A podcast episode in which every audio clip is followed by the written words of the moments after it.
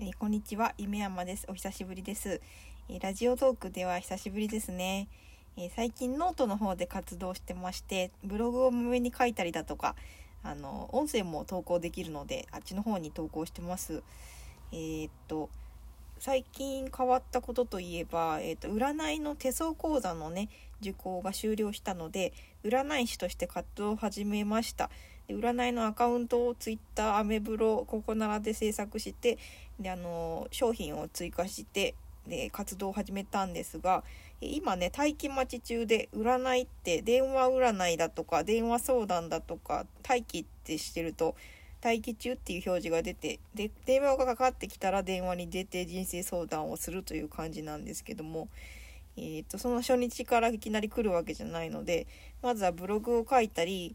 あの SNS で発信していかないと誰も注目してくれないので少しずつですね。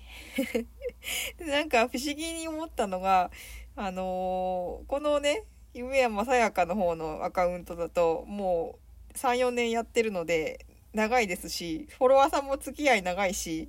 なんか地元のつながりだったりして、すごい緊張感ないんですよ。で、ラジオトークもこうやってね、ペラペラ喋れるんですけど、なんかすっごい緊張するんですよね、その占いの方で投稿しようとすると。何にも変わらないんですよ、あの、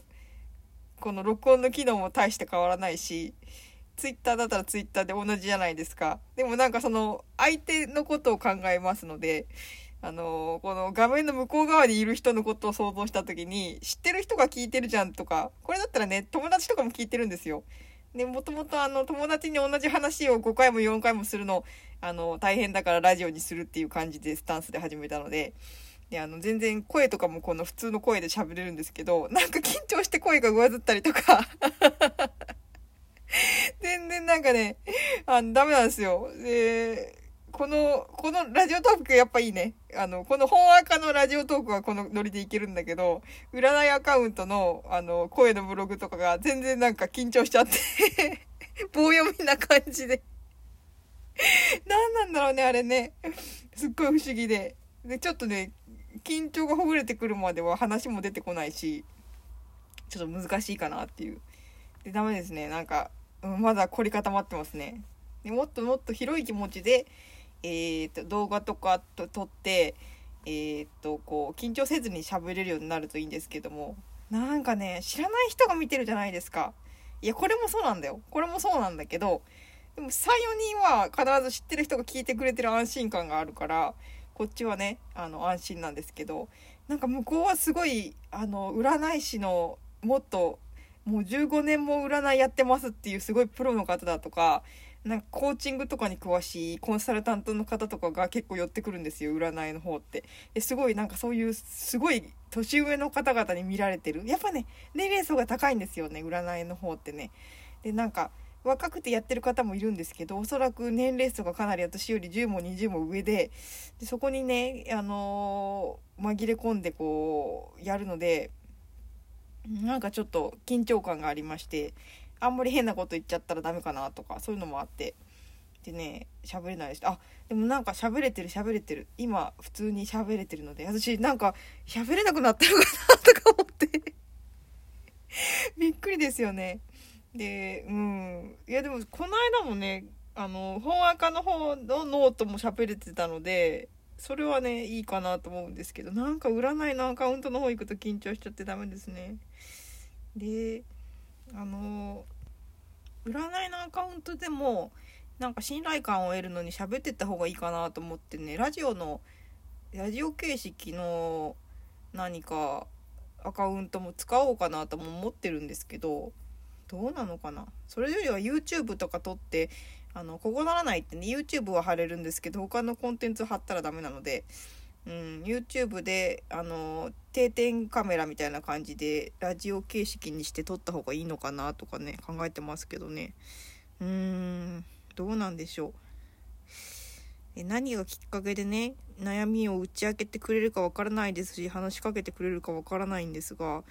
やっぱり話し相手のカテゴリーってすごい競争率が高いというかあの誰でも登録してるので登録者数がものすごいんですよね。でその中で私にわざわざ話しかけていただくっていうのは他との差別化というかうんなんかただの話を聞いてくれる人じゃなくてこの人に聞いてもらいたいとかこの人面白そうとかいうふうに思ってもらわないと難しいと思っていて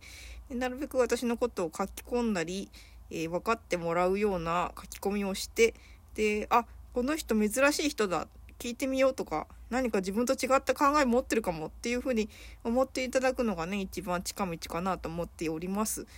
でねちょっとああでもこのノリでいこうか。占いの方もこのノリでいこうか。ペラペラ喋れるよねこっちだとね。全然喋れなくてね。電話かかってきて全然喋れなかったらもう終わりですよね。意外と緊張しちゃうのかな。どうなのかな。ね、初めてって緊張しちゃいますよね。まああの副業というよりも趣味っていうのがすごくあって。であのー、楽しいね。楽しいですよね。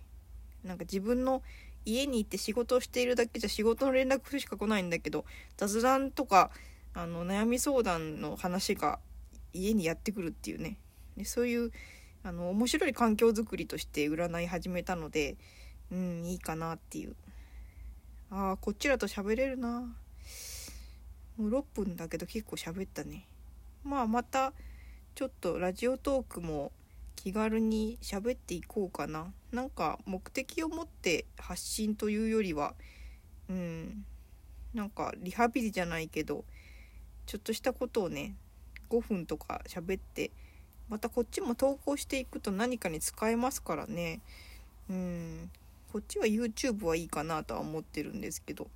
あそこもはちょっと内容を発見してないとダメかなとか。何か面白い動画撮影の方法があったらそれもね撮ってみるのもいいと思ってるんですけどうん。なんかいろんなプラットフォームがあって面白いですよね。ノートも楽しいし Twitterもインスタも最近詩を投稿したりして使い始めてあれも画像を凝ってみると楽しくてうんなんか画像作りが楽しいしうんなんかやりようがねいくらでもあるから楽しいですね。はいじゃあ日曜日皆さんいいお時間お過ごしください。ありがとうございました。